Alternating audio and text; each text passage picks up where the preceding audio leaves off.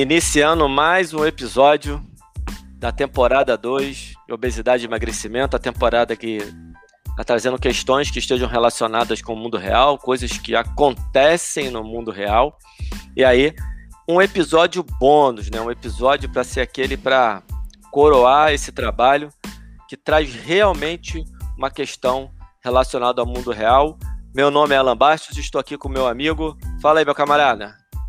Fala, galera. Fábio Cauê falando. É, estamos aqui com a Lilian, que é professora de Educação Física, e vai contar um pouco da história dela que reflete exatamente o que a gente vem tentando falar que, com relação ao mundo real.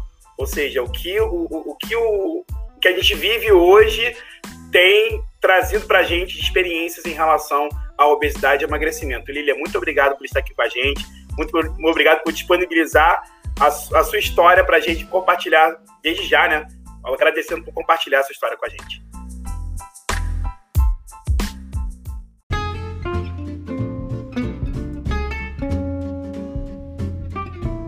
É, bom, meu nome é Lilian Lichevitz, eu sou, primeiro, em primeira coisa, eu sou educadora física, atuo hoje como coordenadora fitness de duas unidades da Baritec, a Baritec Guatemi Faria Lima e Complexo JK, e tenho um prazer enorme de estar aqui com o Fábio Cauê e o Alan Bastos para esse convite incrível.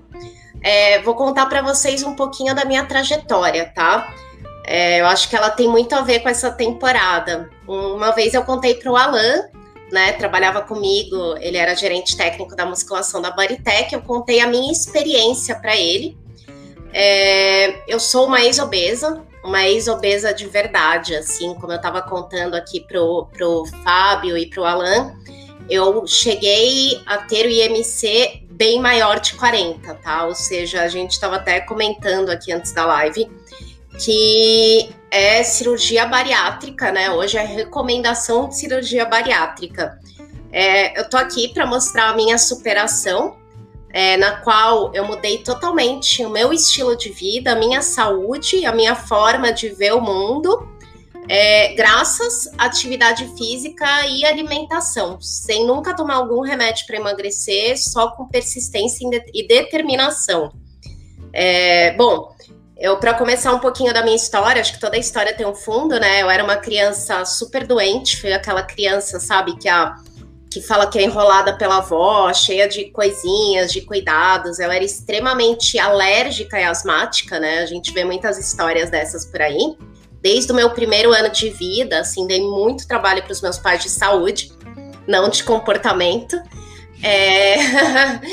e eu era aquela criança que vivia à base de corticoides, internada em hospital, ou seja, a minha infância, infelizmente, do lado infantil, ela não foi muito legal, foi bem sofrida na área da minha saúde, tá? É, vivia, ficava internada de três a quatro vezes ao ano no hospital, chegava a conhecer as enfermeiras né, do Hospital Albert Einstein aqui em São Paulo. É, foi um tratamento muito grande, uma luta incrível dos meus pais. Nós passávamos madrugadas acordados é, comigo com falta de ar. Meu pai me levava até o aeroporto para eu me acalmar. E o que acontecia? Eu era aquela criança que não podia fazer atividade física, porque eu corria 5 metros e ficava sem ar.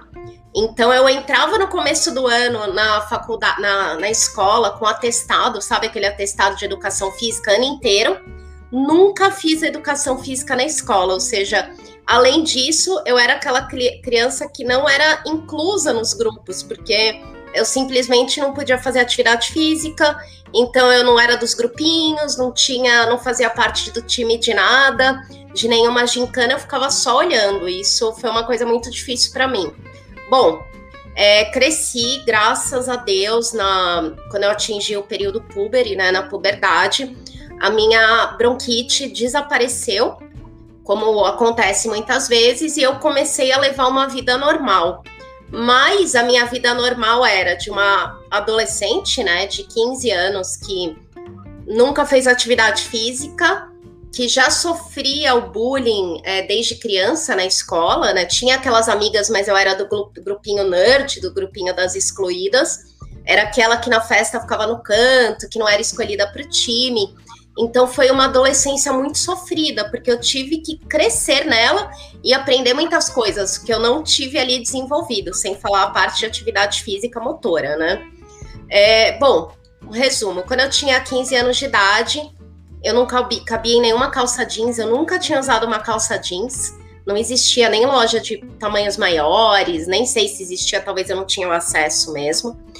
E eu cansava, da minha mãe me levava no médico, ai, todo mundo, ai, ela tem um rosto tão bonito, eu sempre ouvia isso, você tem um rosto tão bonito, eu falava, caramba, mas só o rosto é bonito, né, aquela coisa que se fala pra pessoa quando ela é mais cheinha, poxa, com um rosto tão bonito, porque você não emagrece, sofria bullying, até o meu, meu irmão, meu falecido irmão, era uma pessoa que me incentivou muito a perda de peso, porque ele fazia muito bullying em mim, mas hoje em dia é, foi uma coisa super superada e a gente, ele me ajudou demais nesse processo. E, e eu, com 15 anos, me vi. Com, eu tenho 1,54m, tá? Eu sou bem pequenininha, sou hoje. Com quase 90 quilos, ou seja, muito grande. É, IMC altíssimo. Nunca tinha tido um namorado, nada assim na vida. Eu era a que me sentia meio loser, sabe? E eu falei, tá na hora de virar o jogo. Minha mãe me levava numa médico, eu, emagrecia 4 quilos naquelas dietas de endocrinologista e engordava 8. Aí eu falei, chega.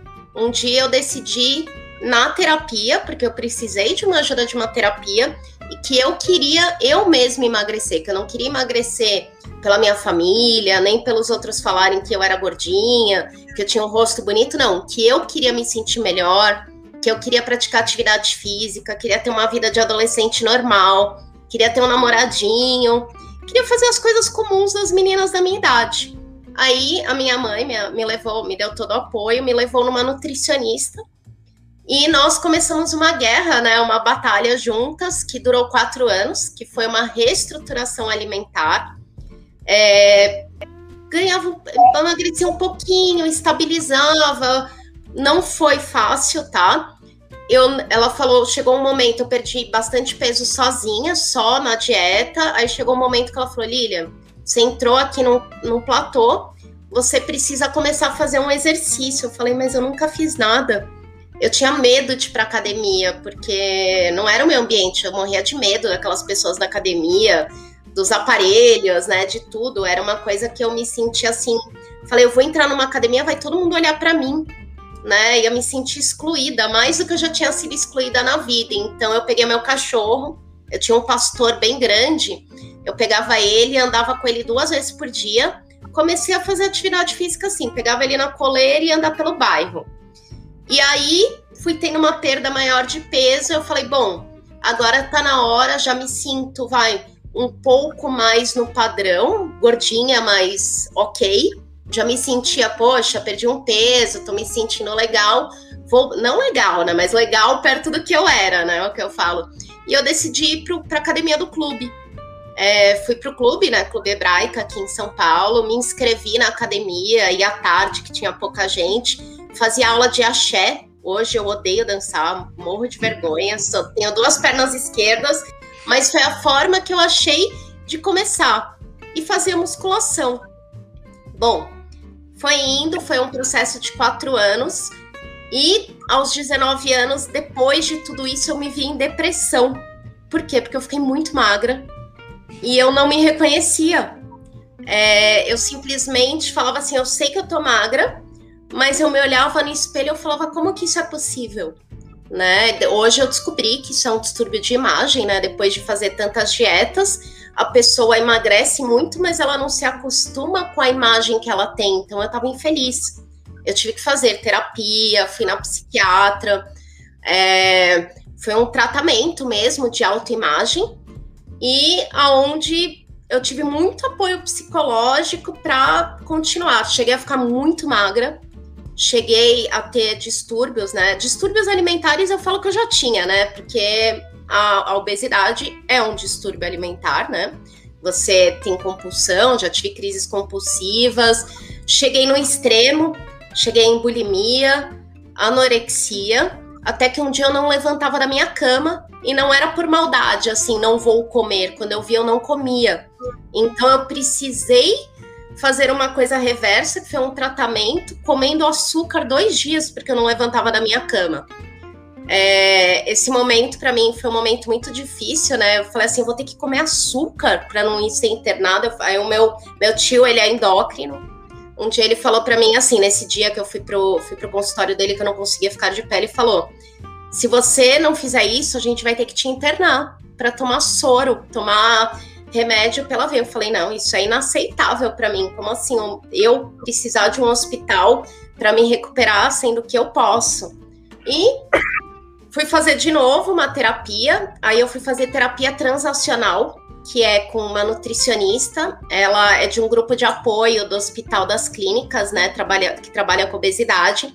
E nós fizemos uma terapia junto, terapia alimentar, ou seja, ela me induzia nessa terapia a comer coisas. Ela virava assim, eu falava assim, eu não posso comer brigadeiro, porque se eu comer um brigadeiro, eu vou comer todos os brigadeiros do mundo. Aí se eu comer um brigadeiro, depois eu vou comer, querer um McDonald's, vou querer uma pizza. E ela me fez perder esse medo. É, ao passar dos anos, ela me fez entender que eu posso sim ter uma alimentação normal, ser uma pessoa normal, que às vezes exagera, né? Às vezes a gente tem um final de semana que exagera, faz parte, mas que isso faz parte da vida, que a gente tem que manter um platô pela saúde, mas que é normal ganhar dois quilinhos, perder dois quilinhos, é normal um dia você tá chateado e você descontar um pouco na comida, ou você tá feliz e tipo, comer menos, entendeu? Tudo é normal, são as emoções. E a partir do momento que eu comecei a entender que a gente tem que se entender, respeitar as nossas emoções e que você comer com equilíbrio e ter o equilíbrio na cabeça não engorda e sim te deixa saudável. Eu passei esse platô e hoje eu me considero uma pessoa, é, segundo ela, ela me deu alta, né, uns quatro anos atrás, foi um tratamento muito longo, mas eu, eu sou uma pessoa que sempre vou ficar em alerta, porque a gente sempre pode ter uma recaída de um distúrbio, né? Eu, eu tenho essa noção que eu não posso entrar em nenhuma piração, não fazer dietas restritas demais, que eu aprendi que o restrito demais não me faz bem. E eu aprendi a ter equilíbrio. Hoje eu treino de cinco vezes, mais ou menos umas cinco vezes por semana, misturo musculação, cardio. E eu acredito que eu sou uma pessoa com uma vida normal. E o meu intuito aqui hoje, é, quando o Alan me chamou para isso, foi falar que eu queria passar isso para as pessoas para poder ajudar e mostrar que você pode vencer sozinho e que não é fácil. Eu acho que é uma coisa que não é nem um pouco fácil, e mas que a gente tem muita chance de vencer.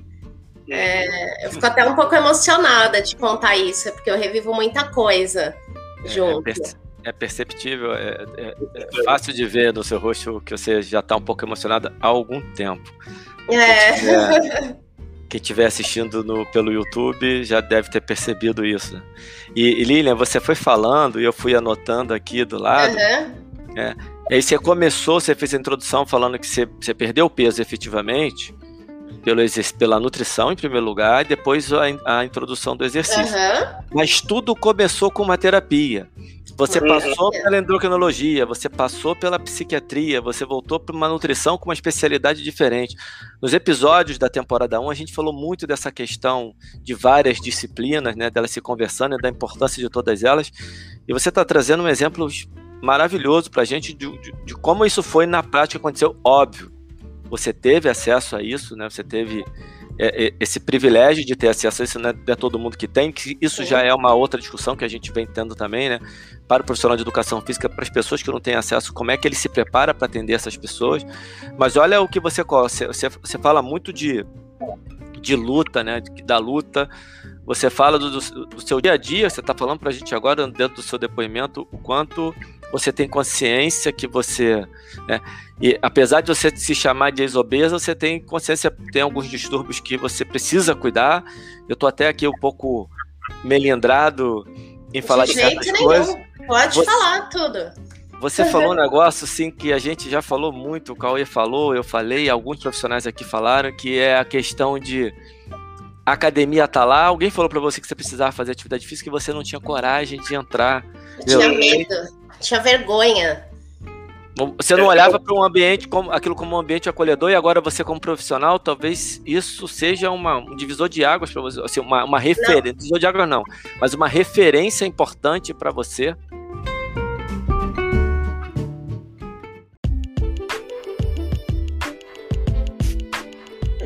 Na verdade, ela, eu falo que eu fiz arquitetura, né? A minha primeira faculdade foi arquitetura e urbanismo. Eu cursei oito semestres, né? Quatro anos completos. Até que um dia, é, o meu pai, meu pai é engenheiro, um dia ele virou para mim e falou assim: Eu não acho que você ama o que você faz. Ele falou assim: Eu não vejo você com os olhos brilhando quando você pega um projeto. Ele falou: O que, que você ama fazer? Eu falei: Caramba, mas meu pai me falando isso, né? Geralmente o pai tem que falar aquela coisa. Você nasceu, né? Porque meu pai que falou, eu falei, pai, o que, que eu faço? Eu não sabia o que, que eu queria fazer aos 17 anos. Aí meu pai falou, por que, que você não faz engenharia ou arquitetura, né? Ele queria puxar o peixe dele. Eu falei, tá aí, vou prestar. Então eu fui no automático, mas eu me peguei em um momento da minha vida que meu pai me questionou, que foi um questionamento que eu mesma talvez deveria ter me feito, ter feito para mim e não tive coragem, é o que eu realmente toca ao meu coração. Eu acho que a gente tem que fazer tudo que nós fizermos na vida tem que ser com amor. E eu falei, caramba, eu me peguei lendo livros, livros de fisiologia, livros de prescrição de exercícios, lendo coisas de superação, eu falei, eu quero ajudar as pessoas a terem uma história de sucesso. Eu quero mostrar para as pessoas trabalhar com a saúde, com a autoestima delas, mesmo na época ainda não tendo a melhor, é, ser um trabalho constante. Eu falei assim, eu vou fazer educação física por isso. Eu larguei, quando eu decidi isso, eu larguei na hora a minha faculdade. Na verdade, eu não larguei na hora porque meus pais iam ficar bem bravos se eu trancasse e não fosse fazer nada, né? Então, eu falei, eu vou prestar educação física. Então, tava, tipo, sei lá, maio, fiquei arrastando prestei educação física em, sei lá, abril, ma é, aliás, maio, em junho. Em, ju em agosto eu estava começando educação física, abandonei a arquitetura, fui na minha primeira aula de educação física de salto, tá, Alan? Só para você ter ideia, assim, da dificuldade de mudança de chave. Fui fazer pedágio, né? A gente tinha tem o pedágio, né, dos bichos, aí estava de jeans e salto, porque na faculdade de arquitetura você tem que ir mais arrumadinha, só para você ter ideia como eu falei aonde que eu amarrei meu burro, né? Eu era mais velha, vim de salto, todo mundo bicho grilo olhando para mim, o que que essa patricinha tá fazendo aí, né? Mas eu falei, quer saber? Eu vim aqui para me formar. Falei, não vim para fazer amigos, dei uma de antissocial. Falei, eu sou mais velha que esse pessoal, mas eu quero me formar. Então entrei ali, em quatro anos me formei é, e fui embora e continuou esse amor. E vamos lá, mas. até, até mais, mais emoção, né, Lilian? E hoje você vive. Você é um, um, um exemplo dos dois lados da moeda, né? Um exemplo muito positivo. Eu fico, eu fico imaginando, e eu acho que assim, agora, enquanto coordenadora, né, lidando com pessoas do ponto de vista da gestão, mas também lidando muito com o cliente, o coordenador da Bodytech, ele lida muito com o cliente é, no dia a dia. Todo dia é porrada, né? E, e, e, a gente conversou aqui com a, Flávia Fonseca e a Ana Urquiza, e esse movimento da Bodytech de ser uma academia mais acolhedora. Eu queria que. E, e a gente já conversou, em particular, antes de, de, de, de começar a gravar aqui. Uhum. Você falava da sua experiência lá com Body Positive, com a Ana. Sim, como é que você sim. vê tudo? Fala isso pra gente aí um pouquinho. Eu fui convidada, é, a Bodytech escolheu 70 colaboradores para para ser convidado para o primeiro workshop Body Positive. E eu falo que eu tive muita sorte que a Bodytech nunca soube da minha história. Na verdade, poucas pessoas souberam até hoje, né? Estou contando pela primeira vez hoje. E eu fui chamada para aquela para esse workshop, assim, eu fiquei encantada. Nós passamos um dia assim, que foi uma experiência incrível que eu nunca vou me esquecer, né? Foi na Vila Madalena, é, ouvindo histórias de pessoas ali que ninguém conhecia, mas que se juntaram, que a Aninha genialmente formou um grupo ali de clientes, desde clientes nossos, é, que eu descobri até conheci que treinavam em uma das nossas bodytechs, que sofriam esse preconceito até outras pessoas que não frequentam academia. nós sentamos num círculo, você ia contando a sua história, fazendo exercícios para entender a dificuldade que aquelas pessoas sentem e que não é só uma dificuldade física, a pior dificuldade é psicológica. É, é, o que eu, eu nunca vou me esquecer que tinha, tinham ali duas pessoas, né? É, um casal ali. E eles têm um peso bem elevado, tá? Um casal super simpático, são nossos clientes, eles são extremamente obesos. E eles relataram para nós como era difícil para eles é, entrar naquele ambiente. Eles falaram: entrei naquela academia gigante, mas todo mundo olhava para mim. Eu virei um ponto de referência ali. O professor falava de uma forma comigo, eu vi no episódio da, da Aninha até, que ela é, contou isso. É, ela e a Flávia Fonseca contaram um episódio de uma colaboradora nossa que, que um professor falou assim: Poxa, mas você nem suou, as pessoas não têm ideia da dificuldade que é para uma pessoa que tem um problema. Na verdade, assim, uma pessoa que nunca entrou numa academia já vai sofrer uma mega dificuldade porque é um ambiente novo. É um ambiente que quando você vai, você já tem aquele preconceito de achar que é todo mundo em forma, né? Que é aquele ambiente eu via a malhação quando eu era adolescente da Globo, né? Eu via a malhação e eu achava que era aquele ambiente de paquera, todo mundo super magrinha, mulher magrinha, os caras sarados. Eu falava, eu não combino com esse lugar. E eu descobri no Body Positive, nesse workshop, que além de eu ser uma body positive também, que eu acabei contando o meu depoimento, eu falei, peraí, eles perguntaram quem se identifica, vai sentando na roda, eu me identifiquei. Além disso, que todo mundo sente essa dificuldade, ou seja, hoje eu posso dizer para minha equipe, tranquilamente, assim, sobre as atitudes dele, as quais eles nunca devem seguir, como uma pessoa se sente ofendida às vezes com uma palavra errada, às vezes a gente pode falar uma palavra que ao invés de animar aquela pessoa, você tá acabando com o dia dela. Tipo, é, nesse body positive, imagina, o cliente estava contando que era obeso a primeira vez que ele foi na natação. O quanto foi difícil para ele entrar na piscina, lá na, na, na, piscina ali do Eldorado, por exemplo, para ele colocar uma sunga, não tinha sunga do tamanho dele. As, quem não passa por isso não tem ideia da dificuldade que é. Provavelmente quando eu era obesa, talvez não tinha nem tamanho de roupa ginástica para mim. Eu usava aquelas leggings, camisetão. É muito difícil. Então, é, assim, esse movimento, não querendo puxar a sardinha da Bodytech, né, por trabalhar, mas eu fico muito feliz de ver que hoje existe um movimento desse, né? Que não é mais aquele movimento que teve uma rede de academias que fez alguns anos assim. Você quer ser baleia ou sereia? Eu lembro que era uma propaganda, não sei se vocês lembram disso. Falava, gente, qual que é o como que alguém fala você quer ser baleia? Primeiro que hoje, né, se você fala qualquer coisa dessa, você já é, além de crucificado, você já vai tomar um processo. Mas as pessoas não têm ideia de quanto uma palavra errada, uma palavra infeliz vai causar na nossa vida. Eu falo porque tinham coisas que eu ouvia que eu ficava arrasada. É, então, meu medo era de ir na academia e ser um ponto de referência. Era o medo aqui, aquela gordinha ali, aquela pessoa toda mole, aquela pessoa descoordenada por eu nunca ter feito atividade nenhuma. Então, você tem que quebrar várias barreiras. A academia é um ambiente amedrontador. Né? Eu acho que é um ambiente que você tem. Eu acho que além do treinamento técnico, antes de ter um treinamento técnico, você a, a equipe tem que ter um treinamento psicológico um, um trabalho psicológico, né? De atendimento para aprender o tipo daquela pessoa, você tem que se sentir um pouquinho, você tem que ter empatia. Hoje se fala da empatia, né? Parece que essa palavra não existia antes e hoje tá na moda. E hoje eu falo, caramba, se na vida tivesse sentido um pouco de empatia comigo, quando eu era mais nova, talvez não teria sido diferente. Será que talvez eu não teria emagrecido menos e só emagrecido pela saúde e não chegado a um ponto de uma anorexia, de achar que eu tinha que estar cavérica para me sentir bonita e que nem bonita eu me achava?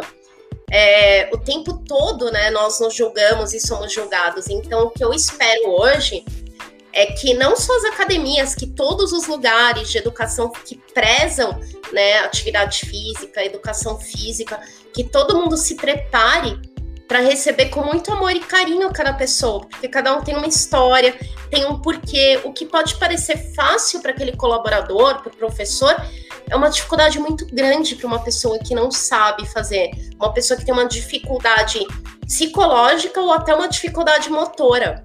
Então, hoje o que eu digo mais ainda é da empatia, Alan. Eu acho que nesse mundo bullying que eu sofria quando eu era criança, hoje falam que as pessoas teriam sido né, criminalizadas, né? É, eu acho até hoje, vou ser muito sincera, que tem um pouco de exagero. Não quero muito falar disso. Acho que, poxa, eu falo algumas coisas assim, que não precisa também marginalizar tudo, mas é, que as pessoas levam muito ao pé da letra, mas falam, caramba, hoje a gente tem mais empatia por ter se obrigando, né, a se controlar. Porque a partir do momento que as pessoas controlam é, o que os outros falam, a gente fala a questão da empatia, se você se colocar no lugar do outro, você já vai ser uma pessoa melhor e ajudar melhor aquela pessoa.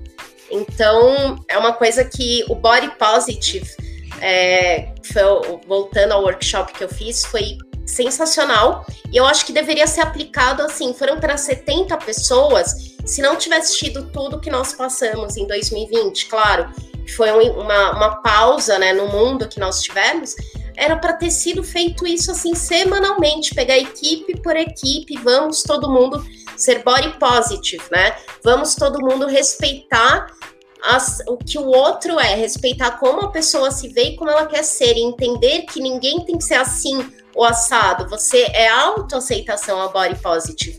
Então eu fico muito feliz quando eu vejo, por exemplo, uma pessoa que fala assim: eu me acho linda, tenho uma autoestima enorme, Aí, você fala, aí eu falo, que inveja, queria ter a autoestima dessa pessoa, não é? e, é? E é uma coisa que, poxa, a gente tem que plantar, olhar para as pessoas e falar as coisas boas, falar assim, não é só você ter um rosto bonito, por que não dar outras qualidades? Por que a gente se prende tanto na estética? Eu falo isso, mas eu também sou uma escrava da estética. Né? Eu acho que todos nós, mulheres um pouco mais, hoje fala que os homens também são mais metrosexuais, né? mas todos nós somos vítimas, vítimas da sociedade, é, vítimas é, da moda, né? A gente tem que caber na roupa que está na moda, usar a barriga de fora, é, tá tudo ok. No verão, falar o corpo do verão, né? Que eu sou contra isso, mas tem o corpo do verão que falam e todo mundo luta, mas eu acho que a gente deveria lutar no fundo só para ser feliz e se sentir bem e ter saúde. Eu acho que a é. gente tem um mundo muito diferente se a gente não tivesse a mídia com, com a formatação que tem, isso que você está falando seria um pouco mais fácil, mas com é, certeza. é importante, importante você estar tá dando esse, esse depoimento, porque essa é uma luta que a gente tem que internalizar e tem que e é uma, é uma briga diária, principalmente no caso do professor de educação física. Com certeza. Né? E... o Cauê queria falar alguma coisa aí que eu estou claro. percebendo. Tem uma coisa que eu acho extremamente relevante, importante, que é, muitas das vezes passa, muitas das vezes não, praticamente todas as vezes passa desapercebido por todas as pessoas que atendem, é, a, assim, pessoas dentro de academia de uma forma geral, que é história. Você falou. A história daquela pessoa, né? A história daquela pessoa. Você teve uma história de uma infância que te levou a isso, né? Tem outras pessoas que têm histórias diferentes, mas que culminam na mesma coisa e isso carrega uma porção de traumas, de, de, é, de situações, de sentimentos que vai trazer né, é, essa pessoa para uma realidade que, uma, uma hora, quando ela se, se vê que quer mudar, a gente precisa respeitar e a partir daí intervir.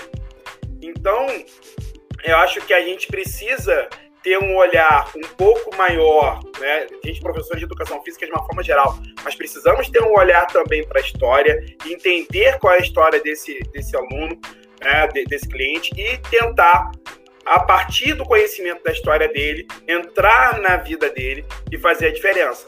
Né? E aí a gente teve lá na primeira temporada, a gente falou é, com as psicólogas, falamos sobre isso, falamos sobre é, como respeitar o momento, a história do outro.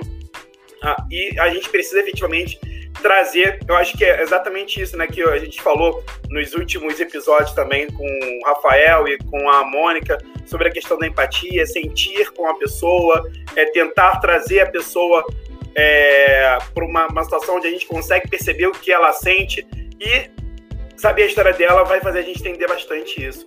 Ah, assim, é, o seu exemplo é perfeito para que essa galera consiga entender que a gente precisa efetivamente respeitar a história dos outros. É, falando, eu... falando em empatia, Lilian, é. você é uma pessoa que, nesse sentido, é, tem uma bagagem de empatia que só tem quem tem a tua história, porque só. você só. sabe que é uma pessoa ter um MC de 40, você sabe que você pode realmente conseguir se colocar no lugar daquela pessoa que você já esteve ali. Claro, você não vai conseguir 100%, como até o Pita falou com a gente, porque tem outras coisas da história daquela pessoa que não foram iguais às suas e que levaram para o mesmo caminho, como o Cauê acabou de falar. Mas você tem isso aí é, é, mais legítimo do que a maioria das pessoas, porque você passou por isso efetivamente. É, eu acho, eu acho que, na verdade, indo para a parte de atendimento, é, dessa percepção, eu acho que mesmo eu passando, eu acho que talvez pessoas que nem eu que já passaram, como os body positives, precisavam dar um treinamento de atendimento ao educador físico. Porque, infelizmente, né, é, no automático, como nós falamos, é, hoje, principalmente redes sociais, você olha ali os, os stories, as postagens de educador físico, eles chegam a ser até, eu vi alguns assim, que eu dei tipo um follow, assim, que as pessoas são agressivas, tipo, falando assim, você quer emagrecer quanto? Você, não emagrece porque porque você é um mole, que você é um molenga. Eu vi um depoimento de desse, tá? Um professor, um educador que eu conheci, falo que eu tive a infelicidade, depois que eu vi essa postagem, eu falo, tive a infelicidade de conhecer essa pessoa, porque é uma pessoa peitando, e da mesma forma que ele falou, ele apanhou. Eu adorei também, porque antes de dar o unfollow ali, eu vi muita gente criticando, porque falaram isso. Você não sabe qual é a história da pessoa, quem é você. Eu vi citações de pessoas assim, de área nutricional, falarem: quem é você para falar que a pessoa não emagrece porque ela é mole? Porque a pessoa não é objetiva.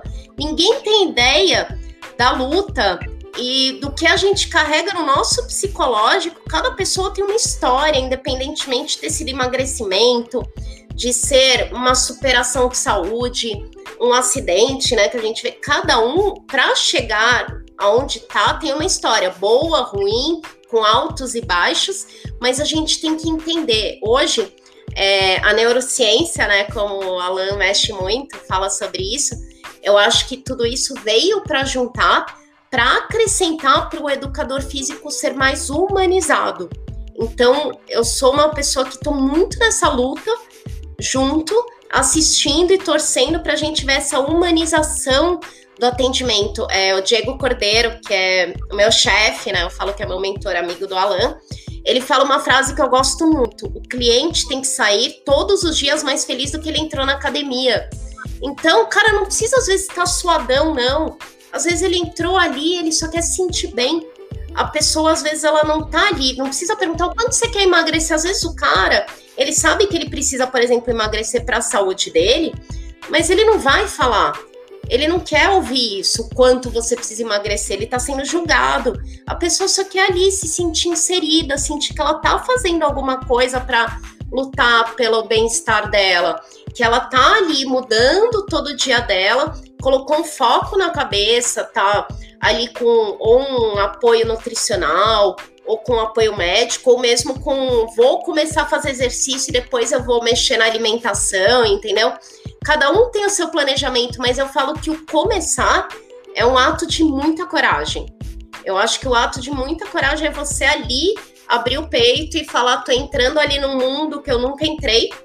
E não desistir, porque você não é toda hora que você vê um resultado, né? Então isso também é uma coisa difícil, porque eu fiquei anos num platô, por exemplo, no meu processo de emagrecimento, meu peso caiu. Chegou um ponto que eu cheguei nos 62 quilos, eu nunca vou esquecer esse número, que eu podia comer 10 hambúrgueres ou passar dias de jejum. Não falo, não faria isso, mas é modo de falar. Que não ia sair daquele peso, ou seja, aquilo é um platô. Chega uma hora que você vai perdendo, que o corpo fala: peraí, o corpo tem uma inteligência, ele fala assim: aquela pessoa tá perdendo muito peso, será que ela tá doente? Ele não sabe se é porque você quer, se é porque você tá doente, é a hora que muita gente desiste. E essa pessoa que tá ali na luta, que vai pra academia, que tá procurando um bem-estar, é obrigação de todo mundo ali em volta, não só os colaboradores, até o próximo, o coleguinha, ali tá incentivando e fala: caramba, tô te vendo mais motivado. Vamos fazer alguma coisa. Eu acho que o maior papel do educador físico é ser um motivador, mais do que um treinador. Eu falo, um treinador, a gente não tá ali para competir, não tá ali fazendo, não tem um time de beisebol, não tem alguma coisa que você precisa de um coach, verdade? Você quer um coach completo, uma pessoa que pergunte como que você tá. É aquela pessoa que fala, e aí, como é que foi o seu final de semana? Como que foi? Você fala, putz, dei uma exagerada na comida, não vai te criticar, vai falar, faz parte. Mas hoje é aquela segunda-feira, vamos tentar hoje voltar pro foco, né? Se sair, você não vai ser criticado. Eu acho que falta isso, as pessoas te estimularem, serem compreensivas, serem carinhosas. E é isso que eu vejo, essa maior luta. E eu fico muito feliz de fazer parte disso aqui. E a gente está muito feliz que você tenha aceitado esse desafio de contar a sua história assim de peito tão aberto, né? De falar com tanta sinceridade, com tanta emoção, que é ah, é importante é.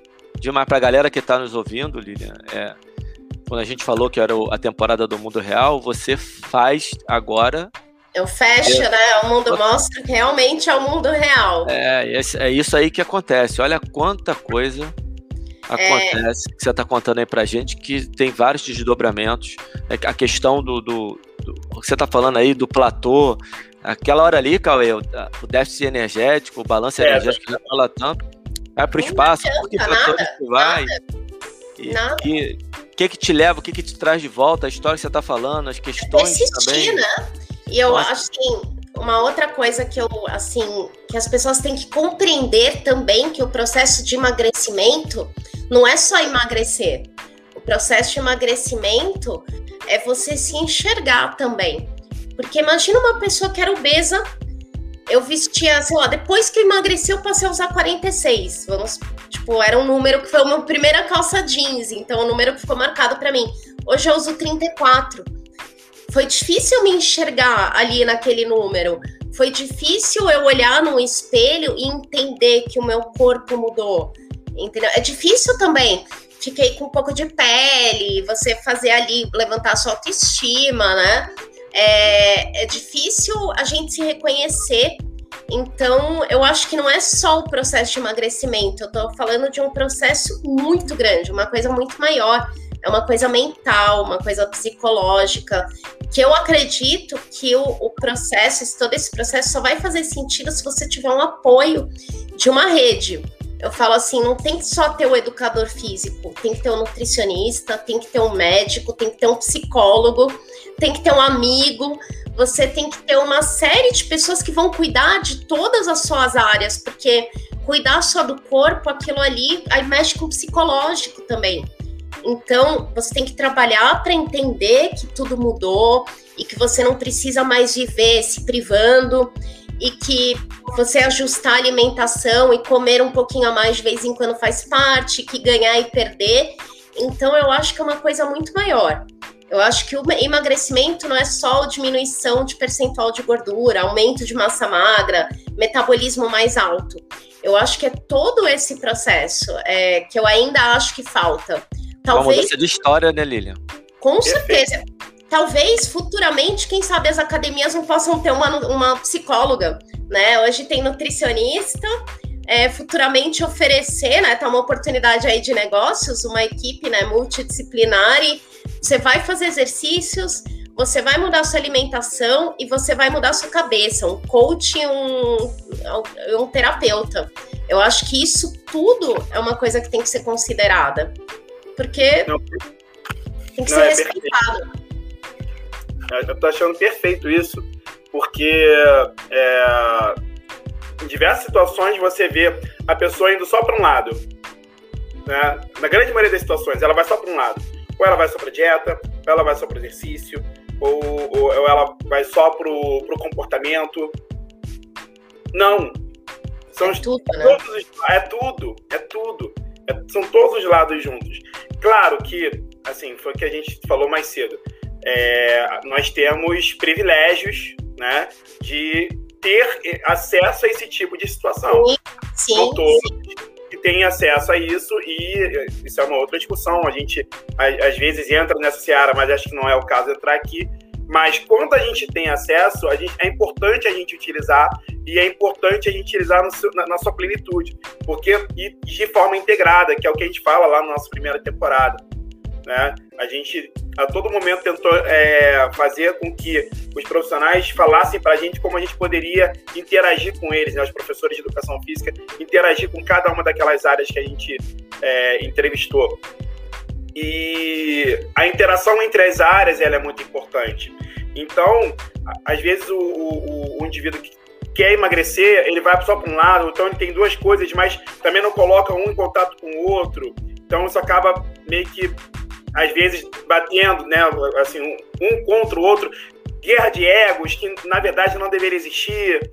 Enfim, quando todo mundo se junta e, e, e, e torna isso uma coisa, né, uma intervenção única, a, a, a chance de dar certo é, é para mais de mil por cento, porque vai dar certo de qualquer forma, vai dar certo.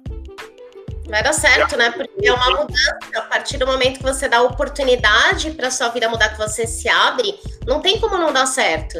É não quer dizer que se você não conseguir rápido, ou se você não chegar ali, ah, cheguei naquele peso, não precisa chegar naquilo, mas só de você promover essa mudança, promover a sua a mudança da sua mente, né, programar ela diferente, se conhecer, se respeitar, eu acho que aquilo ali já é uma grande. Eu não tenho dúvida, na verdade. Eu acho não. Eu não tenho dúvida que essa é uma grande vitória. E o caminho é isso, a multidisciplinaridade. Eu sou super a favor. Acho que quanto mais as pessoas abandonarem o ego, né? Que é uma coisa tão difícil também, que é o que eu falei. Hoje se fala da empatia do ego, né? O ego é uma coisa que anda muito inflada também dos profissionais. Eu, a gente vê isso, mais um exemplo é redes sociais. A gente vê tudo isso, as pessoas estão com o ego tão inflado.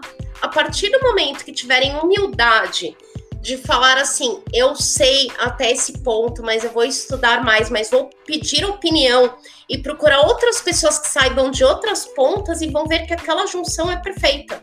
Então a gente tem que trabalhar o ego, inclusive do profissional, para ajudar os nossos clientes, né? Para ajudar aquela pessoa a mudar a história da vida dela. Quando fala de, de autoestima, tem gente que tá com a autoestima muito exagerada pro outro lado, né? Que às vezes, às vezes nem é, né? Às vezes, na verdade, tá para baixo e é uma externalização de um problema que, enfim, isso aí é, isso é assunto de psicólogo, não é nosso. Você vê, você vê, Lilian, tudo que você tá falando, que você tá trazendo pra gente, que é simplesmente a história que você viveu e vive, porque você vive essa história, a complexidade que tem esse assunto. Sim e quantas vezes a gente transforma ele só no simples negocinho do emagrecimento? É isso mesmo. É. Ah, e, e aí a gente confunde com aquele emagrecimento. Eu costumo dizer isso, tá? A gente confunde com aquele emagrecimento da academia, que é o mais normal, que é, são dois quilinhos, cinco quilinhos. A pessoa começa a treinar em janeiro para chegar no carnaval um pouquinho mais sarado. A gente não. Essa conversa aqui não é essa. É um, é um, a obesidade é um assunto extremamente complexo. Quando a gente fala de, de ser um, um assunto multifatorial, cada fator tem uma complexidade enorme. Por exemplo, do ponto de vista da espécie humana, né, do Homo sapiens sapiens, o que que leva a gente a ser tão vulnerável ao ambiente que a gente vive hoje? Isso, é, isso ainda é extremamente discutido na ciência, sem consenso ainda. O quanto a uhum. gente precisa descobrir. Quem estuda um pouquinho mais, como eu e o Cauê estudamos, na teoria, sabe o quanto que você está falando na prática, e você, obviamente, conhece muito mais do que a gente, porque a prática, né, do, ponto de vista da vivência, a gente não está. A gente tem que colar contigo anos para poder chegar um pouquinho perto do que porque você sentiu na pele. Eu já cheguei a quase ser obeso, como eu disse aqui né, quando a gente estava offline. Eu tive sobrepeso, fiquei em sobrepeso durante 10 anos aproximadamente e demorei um ano para voltar para um IMC normal. Hoje é em torno de 24,1. Eu saí de 29,7. Faltou um pouquinho para me tornar uma pessoa obesa do ponto de vista do IMC, para virar hoje um 24,1. Mas nem de longe eu passei por toda a história que você passou, sofri nenhum preconceito, nada assim que tenha me agredido, bullying, nada assim, brincadeiras de amigos e tal, mas aí é que você falou, né? Aquele, aquela brincadeira, aquela pilha, aquele bullying que é tolerável, é que a gente entrou num mundo tão polarizado, né? Tão e agora nada é tolerável, né? Também. É assim, a gente não consegue mais olhar um meio do caminho, um meio termo, um pouquinho para cá, um pouquinho para lá. Ou você tá no zero, ou você tá no 100. É, é, e é, é, a gente, quando sofre essas coisas e, e, e passa por isso, talvez a gente consiga ter uma noção melhor do que cara, isso aqui tá ok, o que ele falou e tal, isso aqui é o exagero, mas você é a pessoa que tem a experiência com tudo que a gente vive na teoria e que a gente, eu tenho, eu tenho alunas de, de personal que são ex-obesas. É, ex-obesa a gente não pode dizer esse termo, na verdade, porque... Sim, porque pode é, voltar uma, uma é, condição é, dessa. É, um. delicado, né? A pessoa estava obesa, agora ela não está mais, mas ela tem ali a predisposição porque porque a grande maioria das pessoas tem e o ambiente que a gente vive. Nós tratamos disso no primeiro episódio da primeira temporada. Eu e o Cauê, a galera que quiser, volta lá, escuta. A gente fala de questões fisiológicas, de questões evolutivas, a gente fala um pouquinho disso lá no primeiro episódio. Mas você trouxe tudo isso que a gente falou em todos os episódios numa história de vida, numa história real. Então você, você bota uma cereja no nosso bolo. A gente Nossa, provavelmente deve ter mais um depoimento depois do seu, porque a gente trouxe você como uma educadora física, que também é um ser humano que passou por isso. E a gente vai depois a gente tende a trazer aqui, então, estamos confirmando uma pessoa que não é não estudou educação física, ou seja, que não se formou em educação física, mas que já foi, já, já esteve obesa. Eu acho que o termo mais correto talvez seja esse. Já é, esteve é obesa, não está no momento, mas ela é, ela é minha aluna. É uma luta diária. Diária, diária. diária. É, sempre é, ela. É, eu falo assim, eu hoje estou bem longe de sobrepeso, tudo isso, mas é uma luta diária, é uma luta é, eu diria que é mais psicológica hoje do que de condições. Meus exames estão ótimos, mas de vez em quando, claro que eu me pego em alguma piração, porque, poxa, eu tenho, foram 15, 20 anos numa condição em mudança, vai dos 15 aos 20, foi uma condição de mudança. Mas tem coisas que não dá para pagar. Tem algumas feridas, tem coisas assim que você fica com complexo. É, ou você ouve alguma coisa, você já acha que é com você, ou já fica qualquer coisa, meu Deus, tô com medo de engordar. É, e que você pergunta que ela tô magra, falo pro meu, pro, pro meu namorado, eu falo assim pra ele: Você acha que engordei? Toda hora, né? Você pergunta assim: Você sabe que você exagerou? Você às vezes vai ouvir ai dele se falar que sim, porque ele vai apanhar. Mas essa preocupação, ai dele, assim, eu Coitado já falo. desse rapaz. Não, ele é assim, eu já falo as coisas, mas falo assim, eu espero que você responda tal coisa. Ele, não, você acha que eu sou louco? Eu respondo tal coisa. Então eu já pré-condicionei ele a responder o que eu quero ouvir, porque eu não tá quero... Bem ensinado, tá, tá, tá, tá bem ensinado, tá adestrado, adestrado. mas é verdade, porque Maravilha. às vezes ficam algumas coisas que nos magoam, que pode ser uma coisa, se alguém virar para mim e falar, Lilian, você engordou um pouco, às vezes eu vou saber isso na balança numa calça, mas aquilo ali pode doer para mim. Então a gente entra de, entra de novo na empatia. A gente sofre traumas, né? Então sempre tem que ser uma condição que é, sempre vai ter que pisar em ovos. Eu sempre vou ter um leve trauma de tudo que eu sofri, né? Pelo menos um leve trauma, poxa, passei por tantas mudanças e o bullying, alguma coisa fica, infelizmente ou felizmente, porque talvez é, precise ficar isso, alguma coisa pra, pela nossa vivência, não, não posso te afirmar, mas o porquê, mas ficam, né? Ficam algumas coisas que a gente tem que se doutrinar. Fala, Lilian, não pode cair em piração. Eu sei que também, hoje eu não tenho um distúrbio alimentar, mas eu também tenho que me cuidar para não entrar em alguma piração de dieta, porque eu posso começar uma coisa, eu posso sem querer me perder e parar numa piração. Isso é uma coisa, eu tenho essa consciência, eu não estar obesa, mas eu também tenho que não estar bulímica, eu tenho que não estar anoréxica. Então, eu sei que eu, eu sempre vou ter um distúrbio alimentar. Eu nasci, né? Na verdade, eu não falo eu nasci isso, mas foi uma condição que foi se criando, mas provavelmente eu vou arrastar isso pro resto da minha vida.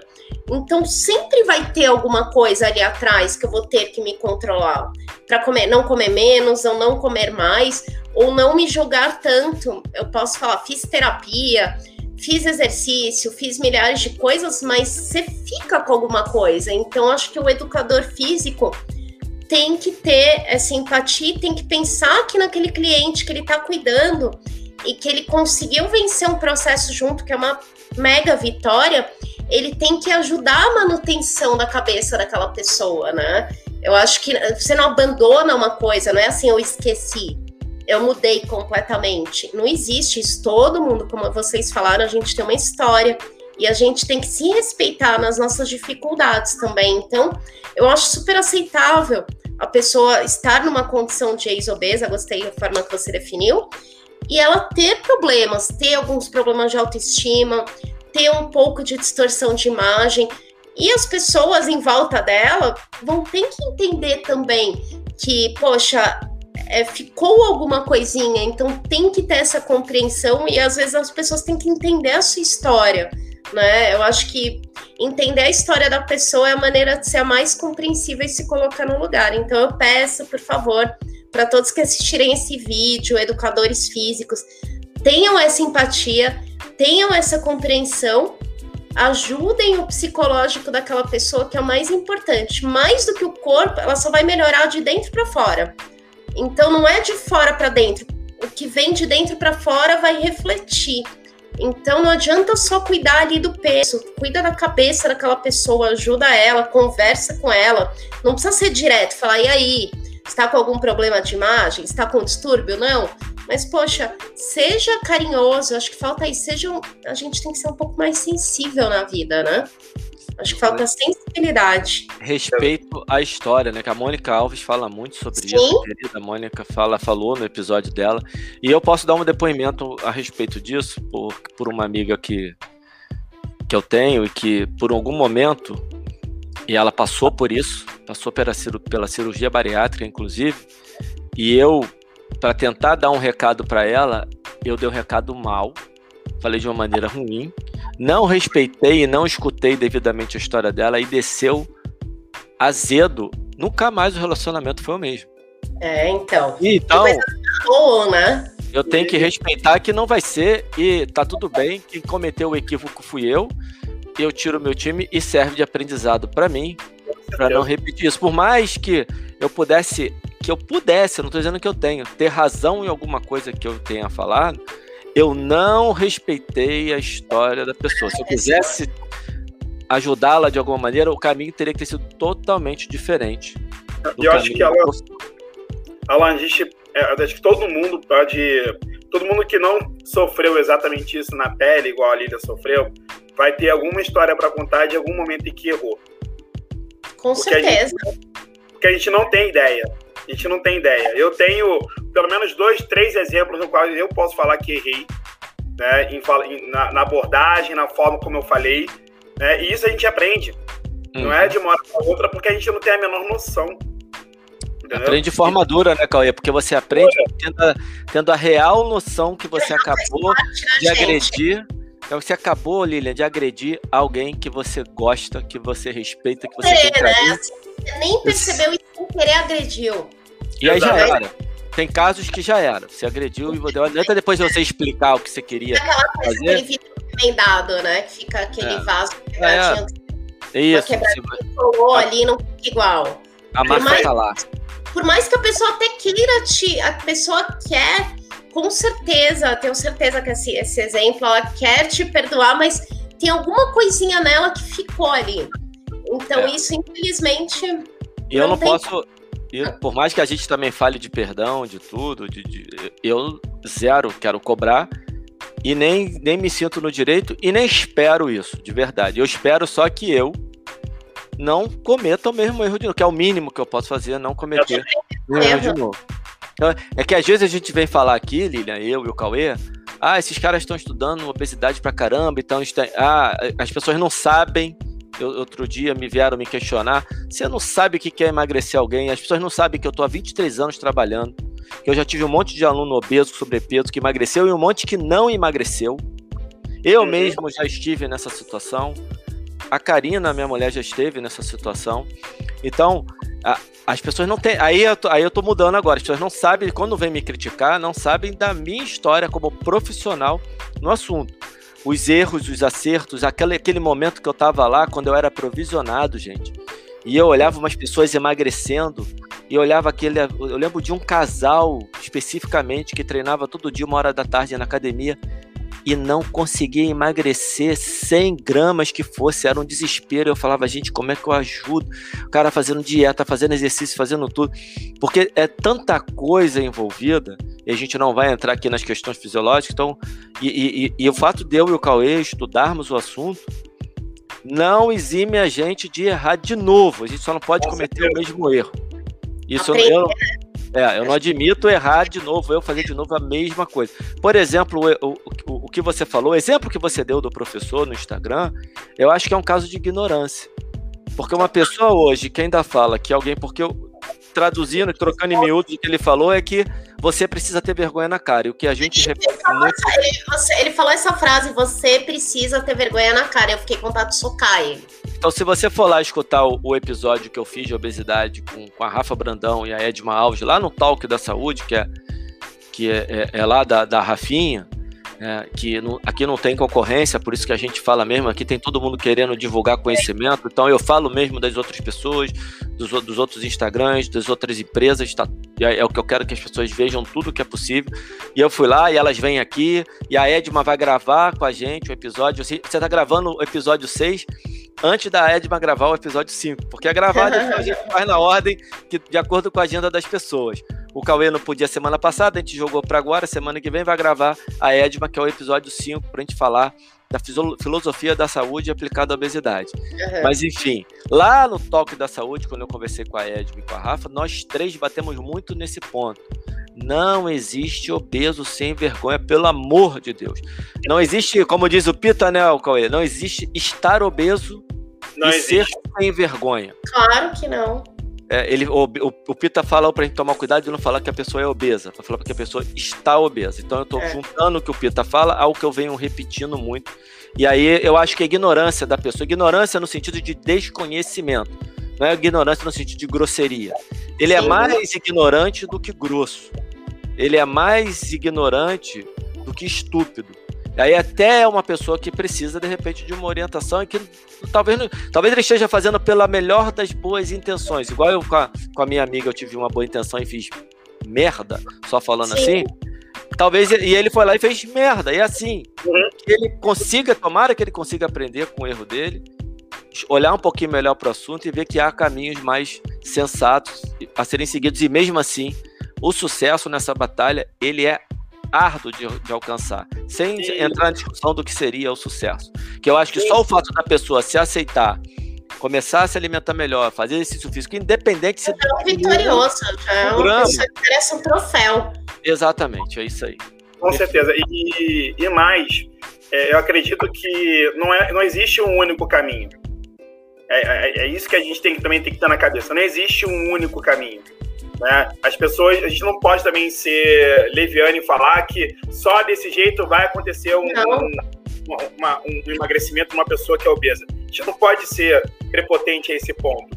Né? A gente tem que aceitar que o que a gente é, hoje é, estuda e vê, e, e vê que a, a, ciência norteia isso, é, é só um dos caminhos. Porque pode existir amanhã outro e amanhã pode, e depois de amanhã pode sair outro. É, é, é, a ciência é totalmente mutável. Então, é, a gente tem que estar aberto também a outras possibilidades. Né? É, acho que isso, na verdade, nos dá é, pro antagonismo do ego, nos dá uma sensação de humildade. Né? De que a gente está aberto. É que não é aquela receita do bolo, né? Exatamente. Exatamente. Não, não é 3 de 10, né? Nunca Nem 5 horas aeróbio por dia. Pois é. Ah. Pois é, exatamente isso. E cada um vai ter a sua forma. E a gente vai. O nosso papel enquanto professor de educação física é dar um nó. É, é tem um, a gente tem uma luta que talvez seja um pouco anterior à obesidade, não sei se está para falar assim, mas é uma luta contra a pandemia da inatividade física, do sedentarismo. E aí, Com quando certeza. a pessoa vai ficando obesa, ela, a gente tem mais dificuldade ainda de tirar. Porque ser sedentário, ser inativo fisicamente, já é uma característica. Muito difícil. É uma predisposição humana. Né? Tem discussão nossas aí é, é, em, em, podcast. No 55 tem uma temporada que fala muito, que eu tô falando muito sobre isso. Os episódios vêm sendo é, postados. E tem uma hora que eu vou. Tem um episódio, se eu não me engano, o de quarta-feira, que quem está assistindo esse podcast agora, assistindo esse vídeo, ele já foi publicado, então tá lá o episódio 5. E eu, o, o título é Por que somos preguiçosos? Porque nós somos, nós tendemos à economia de energia, uhum. por natureza, independente da composição corporal. Só que à medida que a gente vê na ciência é uma associação muito forte entre o aumento de peso e a diminuição da atividade física, independente da relação da direção. Se é a atividade física que faz você ficar obeso, ou se é você ficar obeso que faz você ficar inativo, você tem uma relação forte entre essas duas condições. A inatividade física e a obesidade. Com certeza, com certeza. O que dificulta mais aí no nosso trabalho, então, essa luta que você, e você falou no seu depoimento, Lilian, o que era difícil é. para você para se tornar ativa, porque você já tinha essa dificuldade, inclusive já vinha da infância. Olha quanta coisa, é muita complexidade. É muita bagagem, né? Ou é, é, muita bagagem sua, né, Lilian, sobre o assunto. e Não, muita dificuldade é... nossa para entender essa complexidade toda que é o assunto obesidade. Exatamente. Você ia falar alguma coisa, Lilian? Fala, por favor. Eu, bom, ia falar que é uma bagagem é, muito, muito grande, mas assim, eu acho que quanto mais, na verdade, não era exatamente isso que eu ia falar, porque eu me esqueci, tá? Mas agora é uma ponta. quanto mais a gente fizer essa corrente que vocês estão, né, dando essa aula incrível e convidando pessoas normais para contar da vida real, quanto mais pessoas assistirem, poderem participar disso no dia a dia, a gente vai ter muito mais facilidade de passar todas essas barreiras, né? Eu ia agora eu me lembrei. Eu ia falar assim, para uma pessoa obesa, ela tem que vencer duas barreiras, né? A da obesidade e da inatividade. Ou seja, você tem que quebrar muita coisa, muita coisa muito difícil. O sedentarismo é gostoso, né? Ficar às vezes ali tirar umas férias, ficar ali deitadona ali na, numa rede, é gostoso. E a gente tende, quanto menos a gente fizer, menos vai ter vontade de fazer e menos vai executar. Então tem que ter muita força de vontade. Uma coisa que eu sempre tento fazer para não me deixar essa preguiça nunca vencer é nunca deixar de fazer atividade física. Posso estar em férias, posso estar viajando, não preciso ir para uma academia mas eu sempre vou carregar o meu tênis, não importa onde for, porque eu preciso me movimentar. Eu preciso me mexer para vencer essa coisa que sim, eu posso chamar de preguiça porque é o meu.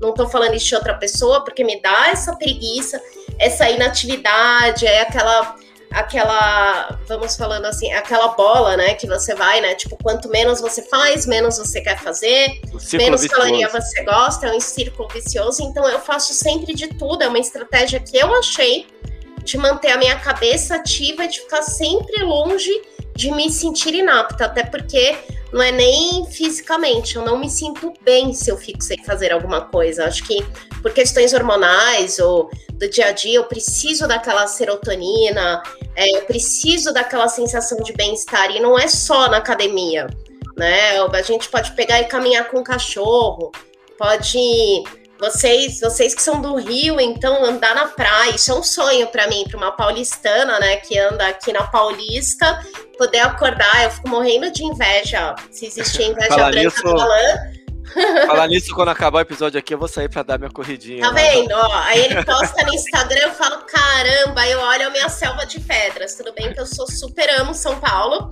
acho linda a minha selva de pedras, mas eu falo, olha isso, imagina poder sentar, né, olhar ali a natureza, caminhar um pouquinho, chinelinho às vezes mesmo, né, na hora lá da praia. Isso já é um movimentar-se. Para quem não faz nada, passar a uhum. fazer uma caminhadinha ali duas, três vezes na semana é muito bom. É muito bom para uma pessoa em qualquer idade, em qualquer condição. É, é, incrível. Vai lá, né? Já já fazer essa caminhadinha e postar. correr, postar de vez em quando, mas correr é, é, é bastante. Eu vou muito. Eu vou muito, porque é muito gostoso. É muito bom, né? É. Respirar um ar puro. Nossa. Suar. A minha vida sem isso não, não dá. A gente vai ficando num, eu não diria vício, né? Um costume bom, né? Uma rotina. É uma rotina, uma Mas rotina. olha só, já morei em Marechal Hermes, em Vila Valqueire, em lugares que não tinha praia. praia e saía para correr na rua do mesmo jeito, que o importante era a corrida. Uhum. Ah, é isso que era importante para mim. Enfim, Lilian, é, te agradecer mais uma vez imensamente. Assim, vim aqui botar, como eu já falei lá atrás, né? Vim aqui colocar, né, contar sua história assim abertamente com essa emoção que você contou. É um privilégio para mim, eu tenho certeza que para o Caio também, e para quem uhum. está nos ouvindo, nos assistindo, poder ter é, escutado de você essa história maravilhosa. Eu queria que você. Eu vou passar a palavra para o Cauê, para ele passar a palavra para você, para você encerrar para a gente essa conversa, essa resenha, dando o recado que você quiser, falando o que você quiser, o tempo que você quiser. Obrigada. É, eu só tenho que agradecer também a Lilian, é, foi fantástico ouvir sua história. Eu acredito que com certeza vai fazer diferença para muita gente né? Porque tudo vai se somando, né? Todos os episódios vão se somando e ele culmina numa história real de uma pessoa que mostra exatamente que tudo aquilo que a gente falou anteriormente pode trazer um resultado para uma pessoa. Então, Lilian, muito obrigado por, pelo seu tempo, pela sua disponibilidade e pela sua história, por contar para a gente a sua história. Obrigado mesmo. Ah, eu só posso eu falar mais uma vez que eu agradeço imensamente vocês dois, Alan e Fábio, né, Cauê, por me darem essa oportunidade de seguir o meu propósito.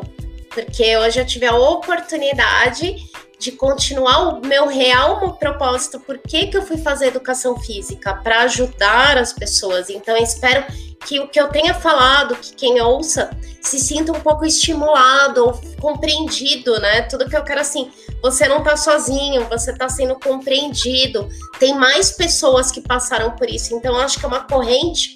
Na verdade, a gente perder a vergonha, né? Porque eu falei, eu sou muito tímida, perder a vergonha de contar história. Se fosse até alguns anos atrás, eu não contaria, porque eu tinha vergonha.